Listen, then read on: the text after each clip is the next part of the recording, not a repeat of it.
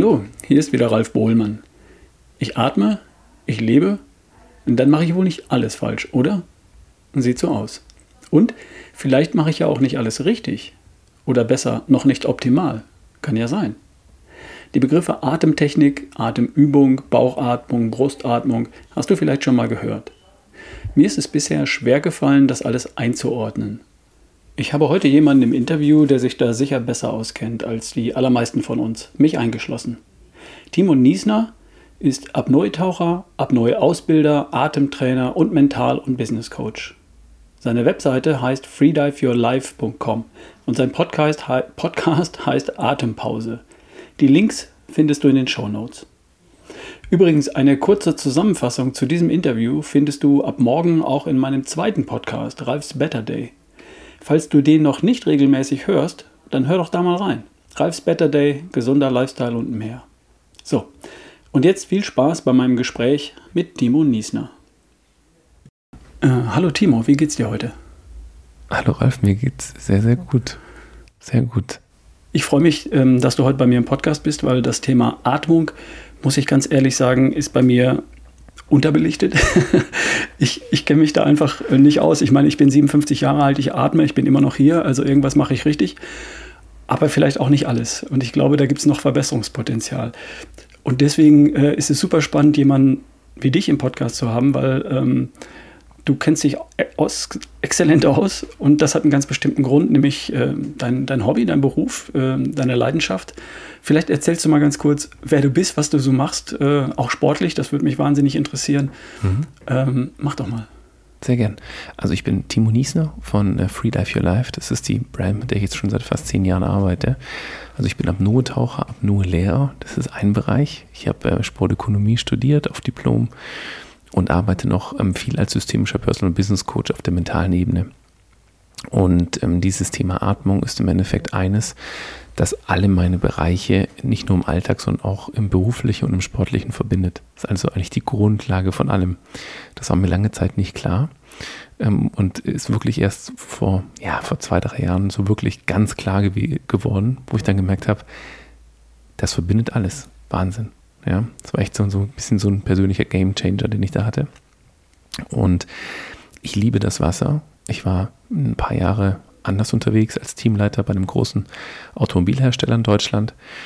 Ähm, ja, das war so ein bisschen die, die andere Seite meines Lebens. Jung, schnell, ähm, erfolgreich, viel Geld verdient und währenddessen gemerkt, dass das so gar nicht das ist, was mich eigentlich ausmacht im Leben. Und dann habe ich mit Ende 20 schon die Reißleine gezogen und gesagt, ich muss was anderes machen. Ich muss in einen anderen Bereich. Ich muss zurück ins Wasser. Und diese Verbindung zum Wasser ist einfach für mich ist eine, eine Essenz. Also wenn ich schlafe, ich habe vorgestern so einen ganz abgefahrenen Traum gehabt, da habe ich fünfeinhalb Minuten die Luft angehalten. Also das hat sich aber so angefühlt, als hätte ich es wirklich gemacht. Und ich glaube tatsächlich, dass ich in dieser Nacht ganz lange die Luft angehalten habe. Und Ralf, es war herrlich. Und äh, dieses lange Luftanhalten, ich sage immer gerne, wer etwas über die Atmung erfahren möchte, wie wichtig sie für uns ist, der hält einfach mal länger die Luft an und merkt sofort, wenn dieses Gut um uns herum, wo wir glauben, es ist unendlich, nicht mehr da ist, passieren ganz viele Prozesse bei uns, mental, aber auch körperlich. Und das war eigentlich mein Einstieg in dieses Thema Atmung und vor einem knappen Jahr habe ich mit einem größeren Team ein eigenes Ausbildungssystem zur Atmung entwickelt, weil ich in den letzten vier, fünf Jahren nichts gefunden habe, was annähernd in die Richtung geht, was ich erlernen wollte und was ich wissen wollte. Und die Kurse, die ich gemacht habe, wurde mir relativ schnell klar, dass die Vortragenden ähm, nicht arg viel mehr Wissen haben wie ich und dann eben nur mit einer Technik gearbeitet haben, nur in einem speziellen Bereich. Total faszinierend, keine Frage. Und aus diesen Prinzipien habe ich mir dann ein eigenes komplettes System eigentlich geschustert, das alle Bereiche abdenkt, äh, abdeckt, die für mich eigentlich wichtig sind. Und zwar eben nicht nur der Leistungsaspekt, nicht nur dieses Extreme und eben auch nicht nur dieses Meditative, sondern mit Restorative Breathing habe ich ein Konzept entwickelt, das einmal die funktionelle Atmung beinhaltet und gleichzeitig mit den Extremen, also mit einer extremen Überatmung, mit einer extremen Hyperventilation atmen kann, arbeiten kann und mit einer extremen Hypoventilation bis zur Apnoe, also bis ich die Luft anhalte. Das heißt, es ist eine extreme Bandbreite, die wir hier abdecken und immer mit dem Fokus, welchen Zweck möchte ich für mich erreichen? Möchte ich schlafen? Möchte ich hochaktiv sein? Möchte ich in so eine Art ähm, Unterwelt, Halluzination abtauchen über meine Atmung. Und da gibt es ganz viele verschiedene Möglichkeiten und so kann eigentlich jeder das finden, was er braucht. Das ist das, was ich eigentlich heute hauptsächlich mache. Ich bilde aus und ich gebe ähm, Workshops vor der momentanen Situation, war ich auch viel als Speaker unterwegs, gibt Trainings und ja, da geht es viel um Resilienz, viel um Stress und im Endeffekt das Gegenteil, ähnlich wie bei deiner Arbeit, die Leuten eigentlich zu zeigen, auf was es bei ihnen wirklich ankommt und mein Zugang ist einfach, mein Werkzeug ist die Atmung in dem Fall. Mhm. Darauf musst du noch mal ein bisschen weiter eingehen. Was hat es denn jetzt mit der Atmung auf sich? Wenn ich an Luftanhalten denke, der, denke ich an Atemnot und das innerhalb von wenigen Sekunden.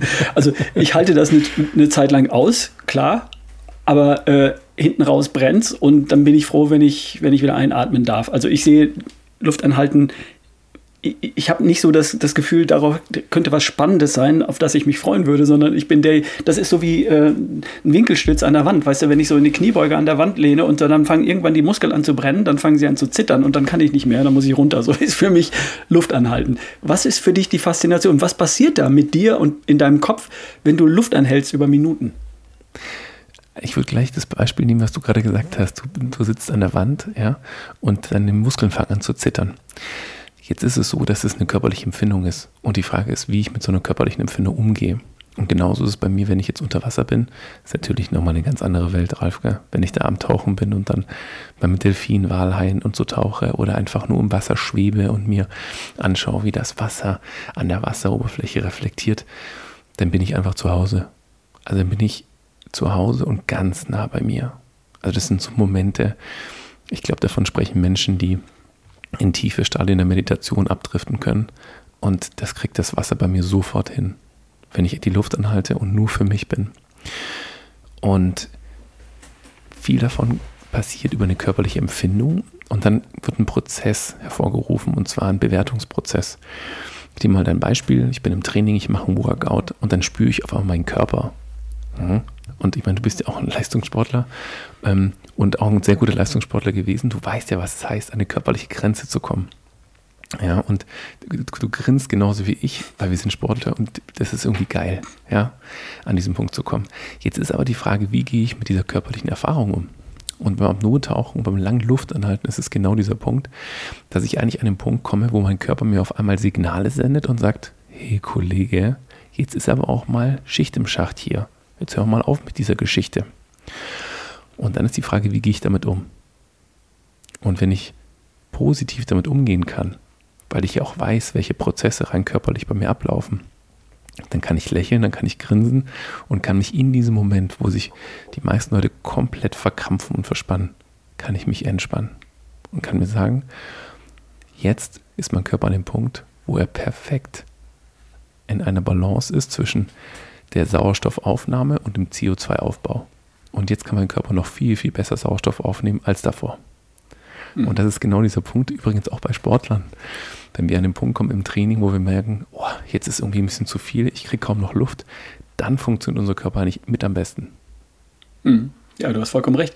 Du weißt natürlich auch um die biologischen Prozesse im Körper, die dann ab Minute 1, 2, was weiß ich, äh, passieren. Bei dem Normalo wie mir schon wahrscheinlich nach 30 Sekunden oder so, keine Ahnung. Beschreib das doch mal, was, was passiert denn da? Das hat doch was mit, äh, mit Sauerstoffsättigung zu tun, aber auch mit, mit Kalziumspiegel im Blut und so weiter und so fort. Da passieren doch ganz verschiedene Dinge. Kannst du die ganz grob erklären, was beim Luftanhalten passiert, wenn, wenn ich eine Zeit lang nicht atme? Also die meisten Leute ähm, kommen immer von diesem Punkt, von dem du jetzt auch kommst und sagen, ja, ich habe doch dann zu wenig Sauerstoff im Körper. Das ist aber gar nicht der Fall. Also du kannst den Pulsoxy an den Finger hängen und kannst lange die Luft anhalten und du wirst sehen, es wird sich nichts verändern. Ja, dann, die wird fast konstant bleiben, die Sauerstoffsättigung in deinem Blut. In deiner Extremität am Finger, natürlich gemessen, ist klar. Die meisten Leute sagen aber, sie müssen atmen, weil sie kriegen keinen Sauerstoff mehr. Und sie sagen, sie haben einen Atemreiz, weil sie keinen Sauerstoff mehr im Körper haben. Aber das ist einfach Quatsch. Weil, wenn unser Sauerstofflevel im Körper sinkt, das ist ein Riesenthema momentan tatsächlich mit Post-Covid oder Corona selbst, mit Atemwegserkrankungen, COPD, Asthma und Co. Und zwar sinkt bei den Leuten oftmals der Sauerstoffspiegel im Körper, weil der Körper den Sauerstoff nicht mehr aufnehmen kann. Sie spüren es aber nicht. Sie merken nur, dass sie ein bisschen müde werden oder sowas und das war's. Aber nichts wirklich, sage ich mal, starke Emotionen oder etwas negativ bewertetes. Und das ist, die, das ist die Gefahr bei solchen Themen. Wenn dann anfängt die Sauerstoffsättigung zu sinken. Wenn ich jetzt aber gesund, im normalen Zustand die Luft anhalte, was dann passiert ist, dass wir haben eigentlich zwei Level bei uns im Körper, einmal Sauerstoff und einmal CO2. Mhm. Und die stehen in Theorie in einer gewissen Balance. Hm? Leider heutzutage ist es so, dass viele Menschen viel zu viel, viel zu schnell atmen und dementsprechend der CO2-Spiegel immer so ein bisschen niedriger ist, also leicht hyperventilieren. Mhm. Im Normalzustand ist es ein aus, ausgeglichener ja, Modus, wie eine Balance. Wenn ich jetzt die Luft anhalte, dann sinkt ganz leicht mein Sauerstofflevel und dadurch steigt automatisch mein CO2-Level im Körper. Mhm. Ein verringertes Sauerstofflevel im Körper empfinden wir nicht. Ganz im Gegenteil. Es gibt sogar so eine Art Oxygen High, nennt sich das. Wenn man unter 90 Prozent bis zu 80 Prozent ist, dass man sich total gehypt fühlt. Was aber sehr schlimm sein kann. Ja, und das ist jetzt nämlich das Interessante bei der Sache. Ähm, wenn ich aber an diesen Punkt komme, dass mein CO2-Level anfängt zu steigen, dann bekomme ich auf einmal körperliche Reaktionen. Also schlagen unsere Chemorezeptoren an, die messen ein sehr hohes CO2-Gehalt in unserem Blut, als Bicarbonat, geht es im Endeffekt bei uns durch den Körper durch. Und dann sagt auf einmal mein Körper, hey Kollege, ähm, dieses hohe CO2-Level im Körper, damit komme ich irgendwie nicht klar. Ja. Spielt es wiederum an unserer Amygdala im Gehirn, unsere Angstzentren, und die sagen, okay, das ist nicht cool, ich sende mal Signale aus. Das ist immer ganz banal gesagt, okay. Und dann fängt unser Körper an zu reagieren. Ja, bei den meisten Leuten, da gibt es physiologische Erklärungen, hat was mit so einem Zwerchfell zu tun. Es fängt an zu, ja, wie so zu vibrieren. Aber das ist gar nicht so der Fall. Das Wichtigste ist eigentlich, dass unser Körper uns oftmals Signale sendet in körperliche Regionen, die wir gewohnt sind und wo wir sowieso schon unsere Themen haben, wo sich zum Beispiel auch oftmals Stress ablagert. Und in diesen Regionen fangen wir an, intuitiv anzuspannen und die Muskulatur fängt zum Beispiel an zu vibrieren oder wir kriegen ein generelles Unwohlsein im Körper. Und dann fangen wir an zu reagieren und atmen nicht ein, sondern wir atmen aus. Und über die Ausatmung gebe ich CO2 ab. Und sobald ich dieses CO2-Level über die Ausatmung reduziere, kommt automatisch ein Gedanke bei mir im Kopf, der mir sagt, oh, naja, also das war jetzt gar nicht so wild. Eigentlich hätte ich noch länger die Luft anhalten können. Aber wir können das einfach in keine Relation setzen. Und es ist nur der Gedanke, der dann kommt. Und das Einatmen ist oftmals gar nicht mehr so wichtig. Wäre aber wichtig, wenn es um Sauerstoff geht. Aber darum geht es nicht. Also dieses Gefühl hat nur was mit einer CO2-Toleranz bei uns im Körper zu tun. Mhm. Und die kann man trainieren. Okay. Äh, was passiert im Kopf? Wenn ich lange Luft anhalte. Jetzt hast du biologische Prozesse erklärt, mhm. verstehe ich auch soweit. Es geht gar nicht um, um O2, um Sauerstoff, es geht um CO2. Genau. So. Und wenn das Level ansteigt, und das tut es nach der Zeit, weil meine Verbraucher natürlich äh, schon allein durch Grundumsatz, selbst wenn ich nur im Wasser schwebe, sind meine Verbraucher natürlich da. CO2 wird produziert, wird ins Blut abgegeben, das Level steigt und das ist eigentlich das alarmiert Rezeptoren äh, über die Amygdala. Mein Angstzentrum wird dann paniklos ausgelöst. Mach was, mach was. Und Atem, Atemreiz. Ne? Also so habe ich es ganz grob verstanden. Genau. Und du kannst die CO2-Toleranz trainieren, also rein physiologisch, und kannst dafür sorgen, dass diese Alarmmechanismen später losgehen, dass, das, dass die Amygdala nicht sofort panisch reagiert, sondern sagt, das ist okay, damit komme ich klar, das ist immer noch okay, damit komme ich immer noch klar. Und irgendwann viel später nach Minuten erst das Signal gibt, äh, lieber Freund, jetzt so langsam wäre es an der Zeit. Und was passiert dabei im Kopf? Genießt du die Entspannung? Ich kann mir schon vorstellen, dass wenn du ins Wasser tauchst, natürlich ähm, ein, ein, ein äh, das ist wie ein Anker. Ne? Du gehst ins Wasser und sofort weiß dein Körper, ah, jetzt bin ich da, wo ich mich immer entspanne und hier fühle ich mich immer wohl und da sind Delfine oder auch nicht und so. Und ist sofort cool. So wie wenn ich in einen Raum gehe, in dem ich mich immer wohlfühle, fühle ich mich wohl schon, wenn ich in den Raum gehe. Ne? Also oder einen schönen Platz aufsuche, in die Toskana fahre. Sobald ich die, die Türme sehe von San Gimignano, weiß ich, bin im Urlaubsmodus und dann pures Glück. So ist es bei dir im Wasser wahrscheinlich auch. Ähm, und was passiert über den Ablauf deiner, deiner Tauch, deines, deines Tauchevents, deiner, deiner Tauch, deines Tauchgangs? Entschuldigung, ich habe das Wort lange gesucht. Äh, was, was spielt sich da im Kopf? Genießt du das eine Zeit lang und dann. Also im Kopf kann man eigentlich relativ einfach sagen, selbst die CO2-Toleranz, die wir trainieren können, ist nicht dafür ausschlaggebend, wie lange ich eigentlich die Luft anhalten kann. Weil du als Leistungssportler wirst problemlos jetzt vier Minuten die Luft anhalten können. Ja, und auch wenn du mich mit Riesenaugen anschaust und sagst, Äh, das glaube ich jetzt irgendwie nicht. Ähm, kann ich mit dir den Test machen? Ich habe das mit vielen Leuten schon gemacht, die kriegen das hin. Aber nur, und jetzt kommt die Krux, nur wenn ich mental dazu in der Lage bin, zu akzeptieren und loszulassen. Und damit meine ich nicht nur den Körper, sondern auch mentale Prozesse. Denn die treiben uns um. Und unterbewusst fangen wir an, körperlich uns anzuspannen. Und das ist bei uns im Apnoe-Tauchen, gerade beim Tiefentauchen, ähm, die größte Gefahr, die wir eigentlich haben. Weil, wenn ich abtauche und nicht entspannt bin, ich bin im extremen Umgebungsdruck ausgesetzt, ähm, mehreren sphärischen Drücken, also alle 10 Meter steigert sich der Umgebungsdruck um ein Bar. Das bedeutet, dass ich zum Beispiel auf einer Tiefe von 40 Metern oder 50 Metern meine Lunge nur noch eine Größe hat, vielleicht von einer Orange ja, oder von einer Faust gefühlt, weil die so komprimiert wird, obwohl Luft drin ist. Und wenn ich jetzt in diesem Moment, also die wird komprimiert, gleichzeitig zieht es mein Zwerchfell nach oben, weil es ja unten an meiner Lunge anhängt, und wenn ich jetzt anfange, den Körper anzuspannen und oftmals eben den Bauch anzuspannen, dann ziehe ich an meinem Zwerchfell, aber ich habe ein Vakuum in der Lunge.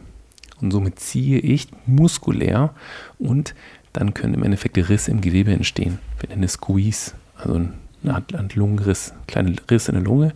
Dann fängt man an, Blut zu spucken. Hört sich alles grausam an. Hatte ich auch schon, ist alles schon passiert. Ähm, empfehle ich keinem, braucht man nicht. Aber das Interessante ist, man hat keine Schmerzen. Und warum? Weil ich das in der Lunge nicht spüre. Mhm. Ja, ich kann Risse in der Lunge haben, dort tritt Blut aus ähm, und ich spucke Blut, aber meine Lunge tut nicht weh. Keine Schmerzrezeptoren. Exakt. Und das ist ein riesiges Problem, weil die Leute kein Gefühl für ihre Lunge haben. Ja, aber an sich, wenn die nicht funktioniert und wir keinen Sauerstoff aufnehmen können, dann ist bei uns Schicht im Schacht. Warum das so konzipiert ist, weiß ich nicht. Ja, ich bin kein Arzt oder kein Wissenschaftler zu dem Thema.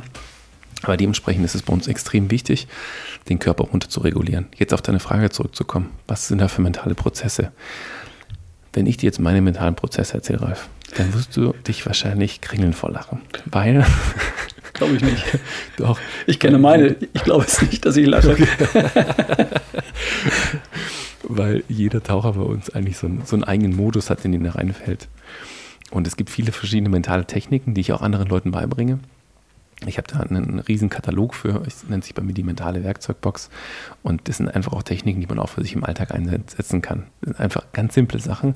Und ähnlich wie wenn ich jetzt nur darüber spreche, was bei mir abläuft, schon anfangen zu grinsen und zu lachen, sind es einfach Prozesse, die mich unglaublich entspannen.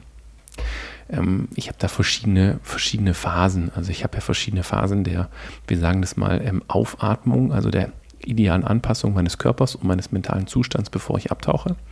Und in diesen Phasen habe ich verschiedene Schritte, wo ich ähm, mit mir spreche, wo ich ähm, eins werde mit der Umgebung. Ähm, also ich habe viel auch mit meinem eigenen inneren Team als Coach gearbeitet und ich habe so ein, ähm, so so ein Lego Indiana Jones Männchen, ja.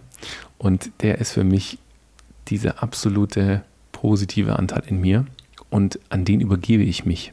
Mhm auf einer mentalen Ebene. Und der guidet mich eigentlich durchs ganze Leben. Ja?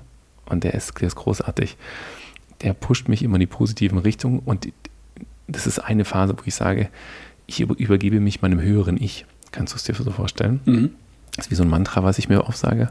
Und dann ist das dort. Und mit jedem, mit jeder inneren Aussage, die ich tätige mental, spüre ich, wie mein Körper von Mal zu Mal weiter loslässt und ich final in einen Zustand abdrifte, der vereinfacht so darzustellen ist, mein Körper legt sich schlafen und mein Kopf ist komplett hellwach und präsent. Nur in diesem Moment, voll konzentriert. Und das ist der Modus, in den ich rein möchte. Das ist der Idealzustand, den wollen wir eigentlich als Apnoe-Tower erreichen. Und dann spielen wir nur noch unser Programm ab. Der Rest ist einfach nur noch ein automatischer, ähm, ja, ein automatisches Programm, das abläuft und dann kommt ganz viel Euphorie im Körper, wenn alles läuft und fließt so ein Flow-Moment einfach. Und dann falle ich und falle ich und falle ich und falle ich und bin wie am Schlafen und am Genießen, während ich falle und das Wasser an mir vorbeizieht, wenn ich in die Tiefe falle. Also ja, das ist unglaublich schön. Faszinierend. Wenn es gut läuft, läuft auch manchmal auch richtig mies. Und dann drehe ich um und sage, heute ist vorbei, ich tauche nicht mehr. okay, genau. hauptsächlich, äh, solange du das noch auf dem Weg nach unten bemerkst, rechtzeitig und nicht, wenn du unten bist und sagst, oh, ich habe ja jetzt Panik und ich habe meinen ganzen Weg nach oben. Dann. Exakt, genau, das sind immer nur 50 Prozent des Wegs. Dann wird es schwierig. Genau, und ich sage im Endeffekt auch, das Wichtigste bei der Atmung ist zu erkennen, wie, welchen großen Einfluss sie auf unser Wohlbefinden hat, auf unsere Gesundheit, auf unseren mentalen Zustand. Und wenn ich in der Lage bin, ohne Atmung für einen längeren Zeitraum auszukommen, um mit mir mental im Klaren zu sein, einen klaren Kopf zu haben, mich geerdet fühlen, mir selbst vertraue, mich selbst und meinen Körper kenne, da bin ich schon einen sehr, sehr großen Schritt für mich gegangen, für alle anderen Sachen, die noch auf mich zukommen. Und jetzt kommen wir genau an die entscheidende Stelle. Äh, wie transferiere ich das äh, in den, in den Alltag für den Normalo, für den Menschen wie du und ich, oder nicht wie du, sondern wie ich und mein Nachbarn, die Hörer von diesem Podcast? Die meisten davon wollen ja nicht vier Minuten, fünf Minuten unter Wasser die Luft anhalten, sondern die möchten einfach schauen, hat der Aspekt Atmung für mich eine Relevanz in Bezug auf besser werden, gesünder werden, fitter werden, leistungsfähiger werden, entspannter werden, glücklicher werden. Wie kann ich das ins Private transferieren? Also das war, also man muss immer dazu sagen, lange Luft anhalten ist immer extrem. Das muss, muss definitiv nicht sein. Das brauchen wir auch im Alltag nicht. Genauso wenig brauchen wir eine sehr schnelle Hyperventilation. Also eine sehr flache, schnelle Atmung. Auch das brauchen wir nicht. Was wir brauchen, ist eigentlich eine natürliche Atmung. Eine natürliche Atmung bedeutet, dass ich ähm, meine Lunge so anspielen kann, wie ich es die ersten fünf Jahre meines Lebens gemacht habe. Und zwar, dass diese Atmung mich immer auf einem, sag ich mal, ruhigen Modus hält. Auf, einem, auf, einem, auf einer Balance zwischen Sympathikus und Parasympathikus, unserer Nervensysteme. Aber dass ich eher in dem parasympathischen Modus bin und eher entspannt bin. Außer ich bin natürlich in einer Phase, in der ich hochaktiv sein muss. Also wir nehmen erstmal die eine Richtung an sich möchte ich ja tag, tagsüber in einem Rest-in-Digest-Modus sein. Ich möchte regenerieren, weil das die Grundlage jeder Leistungsfähigkeit ist, ist Regeneration. Keine Leistung ohne Regeneration. Und ich möchte in einem Modus sein, wo ich gut verdaue. Also gerade zu dir, Punkt Ernährung, Gesundheit, ich möchte gut verdauen können. Ja, das kann ich ganz einfach merken, indem ich ähm, mir anschaue, wie lange dauert mein Essen, wenn ich es gegessen habe, bis es wieder rauskommt. Ja, je länger dieser Prozess ist, desto mehr, kann man sogar fast schon sagen, bin ich sympathisch aktiviert und bin in einem ho zu hohen Stressmodus ausgesetzt, weil dann meine Verdauung nicht gut funktioniert. Das ist ganz einfach. Mhm. Und im Alltag ist es eigentlich die, der Punkt, dass ich in eine natürliche Atmung zurückkommen möchte. Das bedeutet Punkt 1, dass ich durch die Nase atme. Das ist ein ganz einfacher Schritt, denkt man sich. Und dann kommen die Leute und sagen, ja, das geht nicht. Ja, bei den meisten Leuten geht es nicht, weil sie eben nicht durch die Nase atmen. Deswegen geht es nicht. Okay? Der erste Schritt ist tatsächlich zu versuchen, in die Nasenatmung zu kommen. Der zweite Schritt ist zu versuchen, die Brust bei der Atmung in den Urlaub zu schicken und zu sagen, Kollege, du bist jetzt mal für die nächsten 10 bis 20 Minuten raus. Du wirst dich jetzt hier nicht mehr bewegen. Heißt, die Schultern hängen runter, die Brust ist auf Urlaub. In der Brust bewegt sich null länger, gar nichts. Wirklich nichts sondern die restliche Atmung geht nur über unser Zwerchfell. Man kennt es vielleicht aus dem Yoga. Wir machen jetzt so eine Bauchatmung oder Zwerchfellatmung. Ist für die Leute immer unglaublich schwierig, in diesen Modus hineinzukommen. Kann, können die meisten auch nicht von jetzt auf gleich. Deswegen Hand auf den, auf den Bauch legen, kurz unter dem Bauchnabel und dann so atmen, dass sich nur noch der Bauch hebt und senkt. Das kann man auch immer im Alltag machen, in jedem Meeting, egal wo, wo man das Gefühl hat, ich fühle mich gerade rein körperlich gesehen nicht so wohl oder ich habe keinen klaren Kopf. Das liegt nämlich an einer zu flachen, zu schnellen Atmung, weil wir im Alltag viel zu viel atmen pro Minute. Das heißt, in dem Bereich können wir schon mal direkt reinkommen. Ich versuche durch den Bauch zu atmen.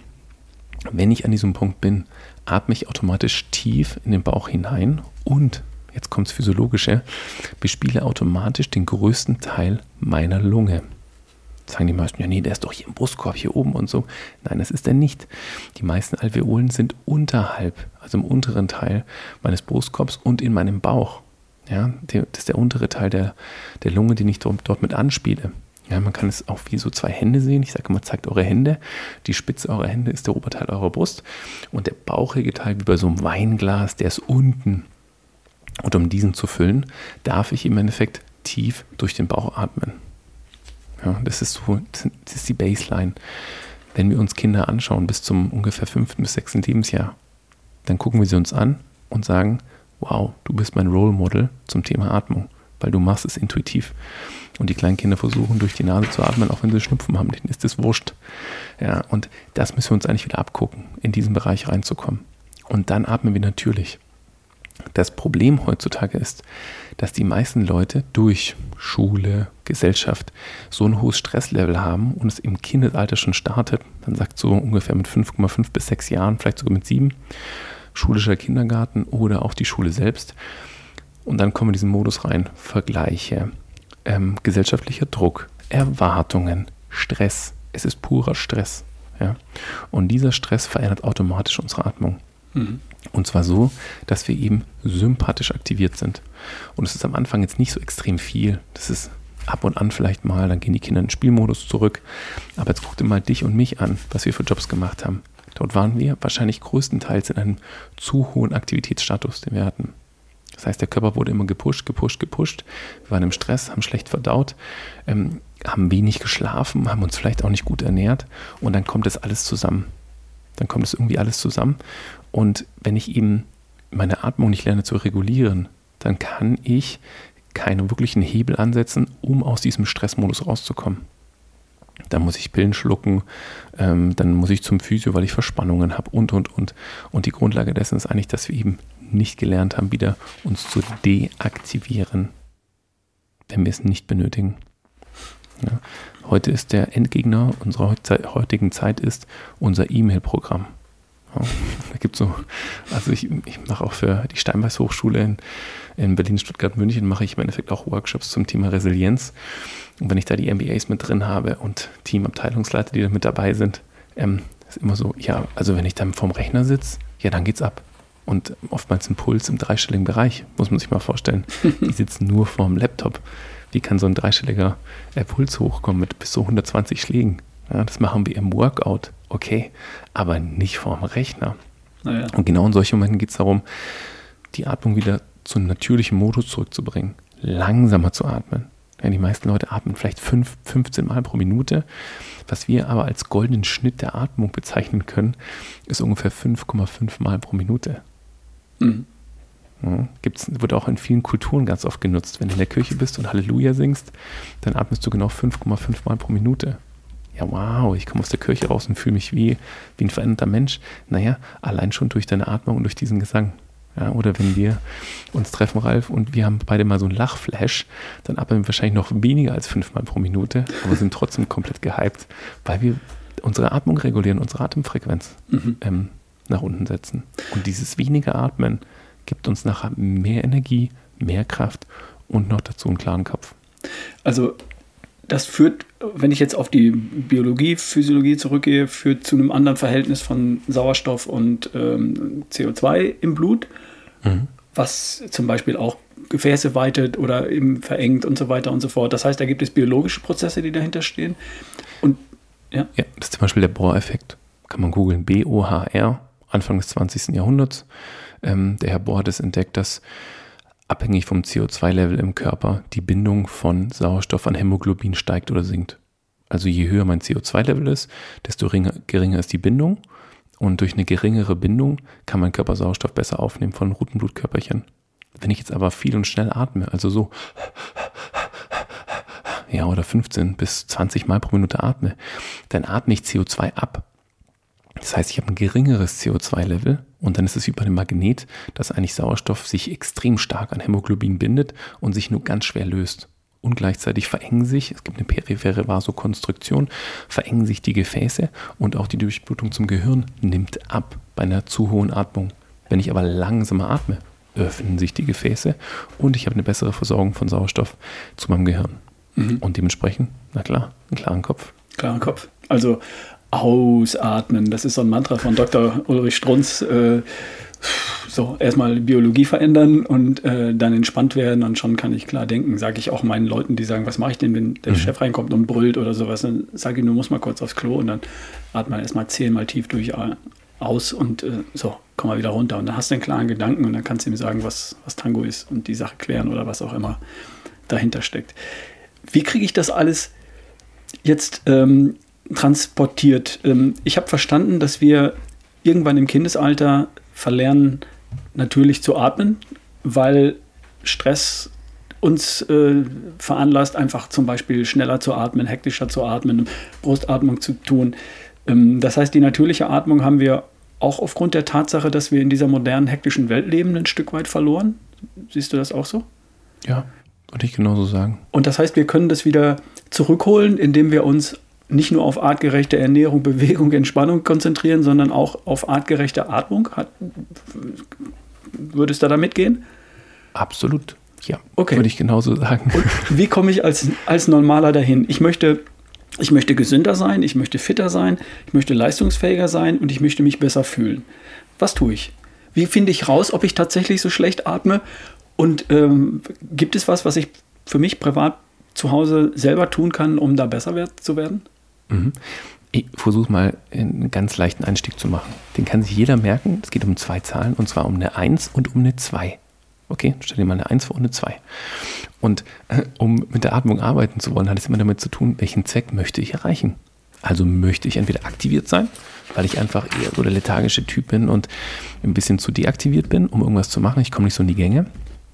Dann versuche ich so zu atmen, dass ich über zwei Schritte einatme und über einen Schritt ausatme. Also 2 zu 1. Ja. Also versuche im Idealfall eigentlich durch die Nase zu atmen, die ganze Zeit über. Daran merke ich schon, wo ich gerade bin. Wenn ich durch den Mund atme, bin ich schon irgendwo zu aktiv. Hm, Dann bin ich eigentlich überaktiviert, wenn ich in einem Modus bin, in dem ich eigentlich deaktiviert sein möchte. Wenn ich jetzt aber auf der Couch flats und irgendwie nicht in die Gänge komme, dann atme zwei Schritte ein, einen Schritt aus. Naja, sieht dann ungefähr so aus. Ja, weil über unsere Einatmung aktiviere ich mich und über die Ausatmung deaktiviere ich mich. Ausatmung Entspannung, Einatmung ist eine Aktivierung. Also wenn ich über zwei Schritte einatme, habe ich eine längere Phase der Aktivierung, als über einen Schritt Ausatmung eine Deaktivierung. Und jetzt drehen wir das einfach um, weil ich jetzt total aktiviert bin. Ja, ich sitze hier in einem Podcast und bin total aufgedreht, atme durch den Mund. Ich möchte aber ein bisschen langsamer sprechen und runterfahren. Also atme ich über einen Schritt ein und über zwei Schritte aus.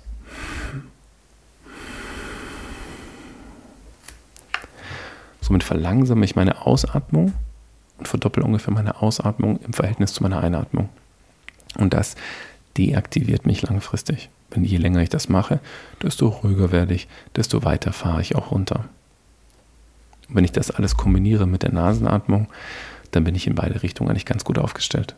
Also das ist ganz, ganz einfach gesagt. Ja, das ist, und jetzt kann ich die, eine, das ist ein Schlüssel und jetzt machen wir eine Tür auf und jetzt siehst du ein, ein, riesiges Haus vor dir nochmal stehen mit zig Atemübungen, zig Techniken, die du für dich anwenden kannst in verschiedenen Situationen, verschiedenen Kombinationen, ähm, welche Bereiche deines Körpers du anspielen kannst. Es gibt so fünf Bereiche, in die wir eigentlich ein- und ausatmen können. Zum Beispiel auch in sportlichen Situationen, wenn du jetzt die Bauchmuskulatur angespannt hast und die Brustmuskulatur, zum Beispiel beim UFC-Fighting habe ich auch ein Interview mitgemacht. Ähm, wie kann ich dann atmen, wenn ich eigentlich komplett den Körper anspanne? Gibt es Bereiche, wo du durch den Rücken atmen kannst, bis zu 20 bis 30 Prozent deiner vitalen Ta- Kapazität trotzdem nutzen kannst? Ähm, das sind alles so Sachen, die kommen dann noch dazu.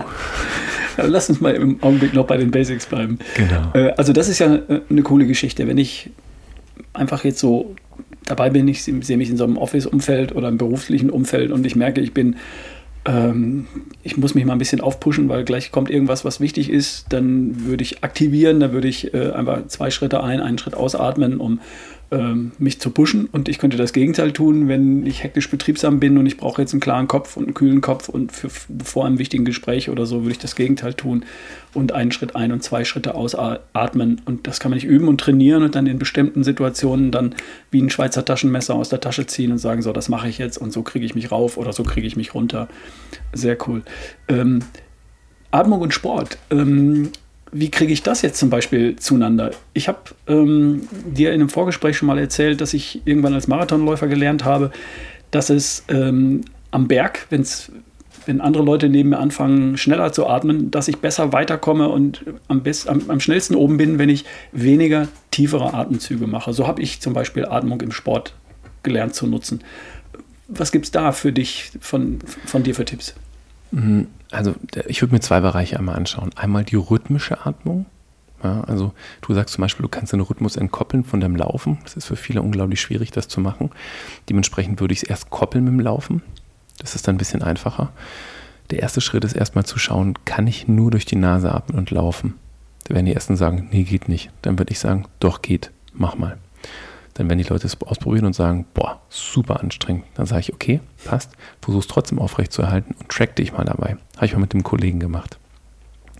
Der läuft äh, knapp 2,40, glaube ich, sogar auf dem Marathon. Also er ist wirklich extrem schnell. Hat ein Training gemacht und ähm, hat durch, nur durch die Nase geatmet. Keine spezielle Technik, nur durch die Nase geatmet. Hat ihn, ich glaube, einen 10-Kilometer-Lauf hat er gemacht, ähm, hat seine Pace gehalten. Ja, es war super anstrengend, hat er gesagt. Aber seine Herzfrequenz waren zwei Schläge niedriger als sonst. Das ist ein riesiger Gainer, den er hier hat. Ja, das ist in dem, in dem Bereich ist es wirklich extrem viel. Also einmal beim nicht zum beim Laufen spreche, einmal durch die Nase atmen, das ist der erste Punkt. Der zweite Bereich, dann geht es darum, dass ich versuche, meine Pace so anzupassen, ähm, von meiner Atmung her, dass ich zum Beispiel sage, ich laufe über vier Schritte, ähm, über vier Schritte atme ich ein, über vier Schritte atme ich wiederum aus. Das heißt, dann atme ich über acht Schritte einmal ein und aus. Und je höher die Intensität ist, desto geringer wird diese Zahl. Bis beispielsweise ich an einem Punkt bin, wo ich in einem hochintensiven Ausdauerbereich bin und dann atme ich über zwei ein und über ein aus. Weil dann muss der Körper versuchen, auch mehr CO2 abzugeben und du möchtest aber trotzdem viel Sauerstoff mit aufnehmen. Und das Problem bei den meisten Leuten ist, die atmen dann 1-1 zum Beispiel nur ein. Hm. Also atmen ein und es ist dann viel zu flach. Das heißt, der Körper braucht diese tiefen Atemzüge. Das ist der erste Bereich. Der zweite Bereich baut darauf auf. Wir brauchen tiefe Atemzüge, damit wir unserem Körper die Möglichkeit geben, so viel Sauerstoff wie möglich aufzunehmen, aber gleichzeitig, ähm, die Leute sagen dann vielleicht, ah ja, aber das fühlt sich so komisch und schlecht an. Ja, das liegt nur in eurer CO2-Toleranz. Um nichts anderem. Es geht jetzt erstmal, dass der Körper es gut aufnehmen kann. Und wenn ihr euch in Anführungszeichen nicht wohlfühlt und gerade ein bisschen beschissen fühlt, dann seid euch bewusst, dass es genau dieser Moment ist, in dem euer Körper high performt. Ja, weil dann das CO2-Level oben ist, ihr fühlt euch irgendwie nicht so gut damit. Aber in dem Moment ähm, ist es so, dass die Bindung eben von Sauerstoff geringer wird und somit dieser, der Sauerstoff besser ins Gewebe geht. Das Gewebe fängt an, sich zu öffnen und der Körper kann besser Sauerstoff aufnehmen und verarbeiten. Und das ist eben der Punkt, wo die meisten Leute dann sagen, oh, jetzt ist mir zu viel, jetzt höre ich auf, die Belastung ist zu hoch, wo eigentlich der Körper gerade erst anfängt, perfekt zu arbeiten. Und diesen Moment dann wirklich ideal auszunutzen in der Aktion selbst. Aber zum Beispiel, wenn ich jetzt vom CrossFit, ich bin ja selbst Crossfitter, ähm, bei einem Intervalltraining, wenn ich dran denke, dann immer die Pausen, die ich habe, ideal nutzen, um zu regenerieren und sowohl in der Aktion auch in der, als auch in der Regeneration nur die Muskelgruppen zu nutzen, die ich gerade wirklich brauche. Sitze ich auf dem Bike, brauche ich jetzt nicht unbedingt meine Bauchmuskulatur, wenn es statisch ist, sondern kann ich tief durch den Bauch atmen und kann somit den größten Teil meiner vitalen Kapazitäten nutzen und einen besseren Austausch schaffen. Mhm. Ja, spannend. Also ich kann bestätigen, äh, sich mit dem Thema Atmung zu beschäftigen, das lohnt sich auch für die vielen Läufer da draußen, die ja auch diesen Podcast hören, für die Ambitionierten, die mal einen Halbmarathon, Marathon laufen wollen, Volkslauf laufen wollen. Also Atmung hat mir als, als Sportler tatsächlich geholfen und wie du sagst, ich bin ja auch als Crossfitter gewesen und auch habe Wettkämpfe gemacht. Ähm, da spielt es natürlich auch eine Rolle und da kann ich immer noch davon profitieren, dass ich früher gelernt habe, tiefe, weniger Atemzüge zu machen, auch äh, meinen Atemrhythmus vom Workout-Rhythmus zu entkoppeln unter Umständen von den, von den Raps, die ich mache und so weiter und verschiedene Muskeln anzusteuern und zu sagen, okay, jetzt mache ich die, die, die Keeping Pull-Ups aus dem, aus dem Arm, dann mache ich eine Zeit lang welche aus dem Bauch, aus dem Rücken, aus dem Swing und, und immer wieder abzuwechseln und immer nur die Muskeln zu benutzen, die ich gerade brauche oder die gerade noch ähm, nicht übersäuert sind und dann mal wieder ein paar andere und mit solchen Dingen rumzuspielen, ist total cool und Atmung ist da ein wichtiger, wichtiger Teil. Ähm, lieber Timo, wie kann jemand, der sagt, das ist ein spannendes Thema, das ist interessant, wie kann er sich da weiter informieren? Wo findet er dich? Wo findet er äh, ein Trainingsprogramm oder wie kannst du Leute unterstützen? Wie kann er sich da weiter schlau machen? Also ich glaube, der erste Schritt ist wirklich erstmal in eine selbst in eine eigene Atemwahrnehmung zu kommen. Ja, da braucht man nicht mal mich dafür oder irgendjemand anderen, sondern es geht darum, die Augen zu schließen und erstmal auf die eigene Atmung zu hören. Das ist wirklich das A und O Augen schließen, gucken, wie ich atme. Denn mit jeder Situation, in der ich bin, mit jeder Emotion verändert sich meine Atmung. Ja, bin ich verliebt, habe ich eine andere Atmung, als wenn ich stinksauer bin. Äh, habe ich eine andere Atmung, wenn ich im Sport bin, als wenn ich vom Rechner sitze. Meine Atmung verändert sich immer und passt sich mir an. Wenn man jetzt mehr, gerade über den ersten Schritt, die funktionelle Atmung erfahren möchte, wo stehe ich, wie kann ich sie entwickeln und wie kann ich sie für mich optimieren, um natürlich effizienter und besser zu atmen, habe ich einen speziellen Kurs, der heißt Essentials Kurs, ähm, also Restorative Breathing oder restauratives Atmen. Empfindet man auf meiner Seite unter www.freedive-your-life.com. Und dort ist dann das ganze Ausbildungssystem zur Atmung mit drin. Das heißt, man kann Kurse machen, man kann Teacher Training ähm, machen, also selbst Atemlehrer werden. Ich habe jetzt eine relativ große Gruppe an Leuten, die ich jetzt seit über einem Jahr schon betreue, die äh, schon über vier Kurse gemacht haben und die im Juli dann an den Punkt kommen, selbst Atemlehrer zu werden, um meine eigenen Kurse unterrichten zu dürfen. Deutschlandweit sogar, eigentlich europaweit, Deutschland, Österreich, Schweiz momentan. Ansonsten gibt es jeden Donnerstagabend gibt's eine kostenlose Atempause, nenne ich es auch, wie in meinem Podcast. Ähm, das basiert auf Spendenbasis und da bringe ich jedes, jede Woche ein neues Thema mit rein. Da kann man kommen, kann sich anmelden, ähm, kann reinschnuppern und ich habe jede Woche ein anderes Thema von, ähm, ich sage mal, Sessions, die nenne ich Silent Touch. Da geht es in die Richtung Apnoe-Atmung, extrem wenig zu atmen, bis zu diesen Themen starke Hyperventilation, Abtauchen ins Unterbewusstsein, sich anders auf und auch rein körperlich auf einer komplett anderen anderen Ebene kennenzulernen. Und natürlich auch zwischendrin, wie dehne ich mich, ähm, wie kann ich meine, meine Atmung in mein Workout mit einbauen? Was gibt es für Techniken, die kein Mensch sieht, die extrem gut wirken? Gerade im Businessbereich habe ich da ganz, ganz viele, ähm, ich sag mal so schnelle Pillen, die gibt es nicht bei der Atmung. Bei vielen anderen Sachen nicht. Bei der Atmung gibt es schnelle Pillen, die innerhalb von wenigen Sekunden tatsächlich wirken können und uns einen klaren Kopf geben oder uns auch wirklich schön pushen können. Und all das mache ich dann im Endeffekt auch jeden Donnerstagabend. Und das ist eine Art Webinar, über das, für das man sich da, anmelden kann? Oder? Genau, man meldet sich einfach nur an und dann kann man auch einfach reinkommen, wann immer man möchte. Das macht man einmal und kann eigentlich immer kommen, wann immer man möchte. Mhm. Und das ist oder auch, finde ich, unter äh, freediveyourlife.com auf deiner genau, Webseite. Genau, findest du auch unter freediveyourlife oder du googelst meinen Namen Timo Niesner, dann findest du es auch. Und ich habe noch äh, zwei kostenlose Inhalte, die auch für die Leute interessant sind, die jetzt keinen Bock haben, sich vor den Rechner zu setzen zum Beispiel. Ich habe so ein, ein, Journal entworfen, das nennt sich das sieben Tage Atemjournal. Und das kann man sich ausdrucken und dann gehe ich wirklich sieben Tage lang Stück für Stück, Schritt für Schritt durch alle Bereiche der Atmung, auch mit QR-Code und ein paar Videos, die Sie sich dann im Endeffekt direkt auf dem Handy anschauen können. Drucken Sie sich aus, haben Sie was Physisches in der Hand und kommen erstmal als Grundlage zurück zu einer natürlichen Atmung. Als wichtiger Schritt. Das ist auch super spannend. Ähm, welches Angebot hast du für Businesskunden? Weil ich weiß, bei mir sind auch Leute in Führungspositionen, mhm. Leute aus äh, ähm, betriebliches Gesundheitsmanagement und so weiter und so fort. Ja. Äh, da hast du auch, du, was du bist als Speaker draußen, du machst, gibst Seminare und Businessformate. Kann man das auch über die Website bei dir nachschauen und buchen? Genau, das, die meisten Sachen sind natürlich individuell. Also klar, es gibt natürlich Coachings, ich betreue auch einige Leute eins zu eins, aber ähm, ich mache einige Trainings und Workshops, die ich dann wiederum den Kunden direkt anpasse. Also es gibt so ein eigenes Trainingskonzept, ähm, habe ich direkt vor Corona entworfen und dann durfte man nichts mehr live machen. Das heißt The Deep Training, wo es wirklich um den Fokus Atmung und mentale Stärke geht. Das sind die Sachen, die ganz eng miteinander verknüpft sind einfach. Ähm, aber ansonsten konzipiere ich alles nochmal individuell. Also ich mache kein äh, One-Size-Fits-All, ganz im Gegenteil, weil ich passe es auf kleine Gruppen, auf große Gruppen an. Ob ich jetzt im Endeffekt ein Training mache oder ob ich jetzt als Speaker irgendwo bin, ähm, genau, einfach kurz anschreiben und das wird individualisiert. Genau, mache ich auch so. Macht auch nur so Sinn, wenn ich mich auf, die, auf den Kunden einlasse. Aber machst du auch und kann man auch nachschauen auf deiner Website, einfach den Namen googeln oder deine Website besuchen. Genau. Sehr Ansonsten schicke ich sie dir, dann kannst du es auch gerne noch in die Shownotes reinhauen. Ja, den ähm, Link dazu auf jeden Fall und das auch genau. gerne. Ja, sehr cool. Okay, lieber Timo, du hast mir jetzt hier ein neues Thema eröffnet, das ich, wenn ich ganz ehrlich bin, nicht so auf dem Schirm hatte. Wie gesagt, ich hatte ein, zwei Berührungspunkte als Marathonläufer, Crossfitter vielleicht und auch beim Thema Entspannung und Stressmanagement nutze ich Atmung auch heute schon bewusst. Und ich habe jetzt gelernt, das Thema ist, ist doch spannender und interessanter und da steckt noch mehr dahinter, als ich bisher geglaubt habe. Also danke, dass du mir da auch einen Zugang verschafft hast und äh, hier im Podcast auch äh, meinen Hörern dann Zugang verschafft hat. Du bist ein super spannender Typ, äh, du bist ein Sportler, du, allein das macht dich für mich sympathisch, äh, aber du, du kannst auch wirklich Dinge klar rüberbringen, strukturieren und, und transportieren, das finde ich sehr cool. Danke für deine Zeit hier im Podcast. Ralf, vielen lieben Dank, dass ich da sein durfte. Hat mich gefreut. Wir hören uns. Machen wir. Tschüss.